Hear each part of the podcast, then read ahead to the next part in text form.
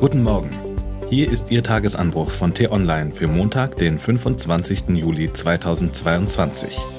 Was heute wichtig ist. Donald Trump ist bereits jetzt wieder eine große Gefahr im Kampf gegen den globalen Klimawandel. Wenn er wiedergewählt wird, droht ein Desaster. Nicht nur für die USA. Geschrieben von Bastian Brauns, am Mikrofon heute Benjamin Stegler. Egal, ob Sie diesseits oder jenseits des Atlantiks leben, wir haben in diesem Sommer eines gemeinsam. Was wir sonst immer gerne als schönes Wetter bezeichnet haben, ist an vielen Orten der Erde längst nur noch schwer erträgliche Hitze, verbunden mit Trockenheit, Dürre und daraus folgenden Waldbränden. Die Klimakrise ist Realität. In Brandenburg verbrennen Bäume schon jetzt doppelt so oft wie im vergangenen Jahr. In Kalifornien hat der Gouverneur den Notstand ausgerufen. Der berühmte Yosemite Park steht in Flammen. Schon mehr als 55 Quadratkilometer sind verbrannt. Während die Welt also an vielen Orten in Flammen steht, hat es sich Donald Trump nicht nehmen lassen, das alles herunterzuspielen. Der Ex-Präsident macht einmal mehr klar, dass er viel lieber als Brandbeschleuniger zum Klimawandel beitragen will.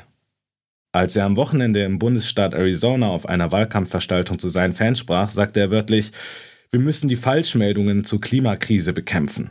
Nicht Dürre, Wasserknappheit oder der Krieg von Russland gegen die Ukraine führen seiner Sicht nach zu Hungerkrisen in der Welt.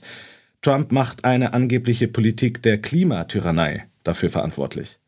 Der einst mächtigste Mann der Welt leugnet nicht nur bis heute seine Niederlage bei den Präsidentschaftswahlen 2020, er leugnet auch den menschengemachten Klimawandel.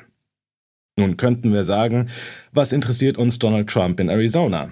Aber die Chancen, dass dieser Mann 2025 wieder im Weißen Haus sitzen könnte, sind real. Und das hätte Konsequenzen für den ganzen Planeten.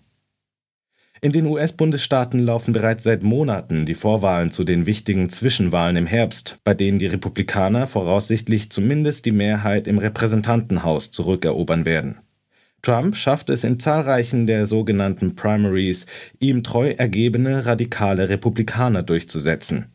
Das heißt, schon im nächsten Kongress könnten mehr Trumpisten als je zuvor sitzen, die seine Anti-Klima-Agenda unterstützen werden. Diese Entwicklungen in den USA wären womöglich nicht so dramatisch, wenn sie nicht begleitet würden von sehr beunruhigenden gesellschaftlichen Problemen. Tatsächlich geht mit Donald Trump eine schleichende Entdemokratisierung einher, die nicht nur die Einigkeit des Westens gefährdet, sondern eben auch den globalen Kampf gegen den Klimawandel. In Europa mögen Warnungen vor einem möglichen Bürgerkrieg in Amerika hysterisch klingen. Das tun sie ehrlicherweise auch in den USA. Aber die Hälfte der Amerikaner rechnet laut einer Studie mit einem ebensolchen baldigen US-Bürgerkrieg. Die politische und gesellschaftliche Polarisierung bleibt extrem. Allein, dass sich die USA mit derlei Szenarien beschäftigen müssen, lenkt von den großen globalen Themen ab. Die einzige tragische Hoffnung ist, so scheint es, dass die Menschen leibhaftig verstehen werden, wie wichtig die Aufgabe des Klimawandels ist. Wie unerträglich aber muss die Hitze noch werden, um die hitzigen Debatten in Amerikas Kulturkampf zu beruhigen. Die Vermutung liegt nahe, dieser Dürresommer wird dafür einmal mehr nicht ausreichen. Was heute wichtig ist. Wer folgt auf Boris Johnson? In Großbritannien findet ein TV-Duell zwischen Liz Truss und Rishi Sunak im Rennen um Johnson-Nachfolge statt.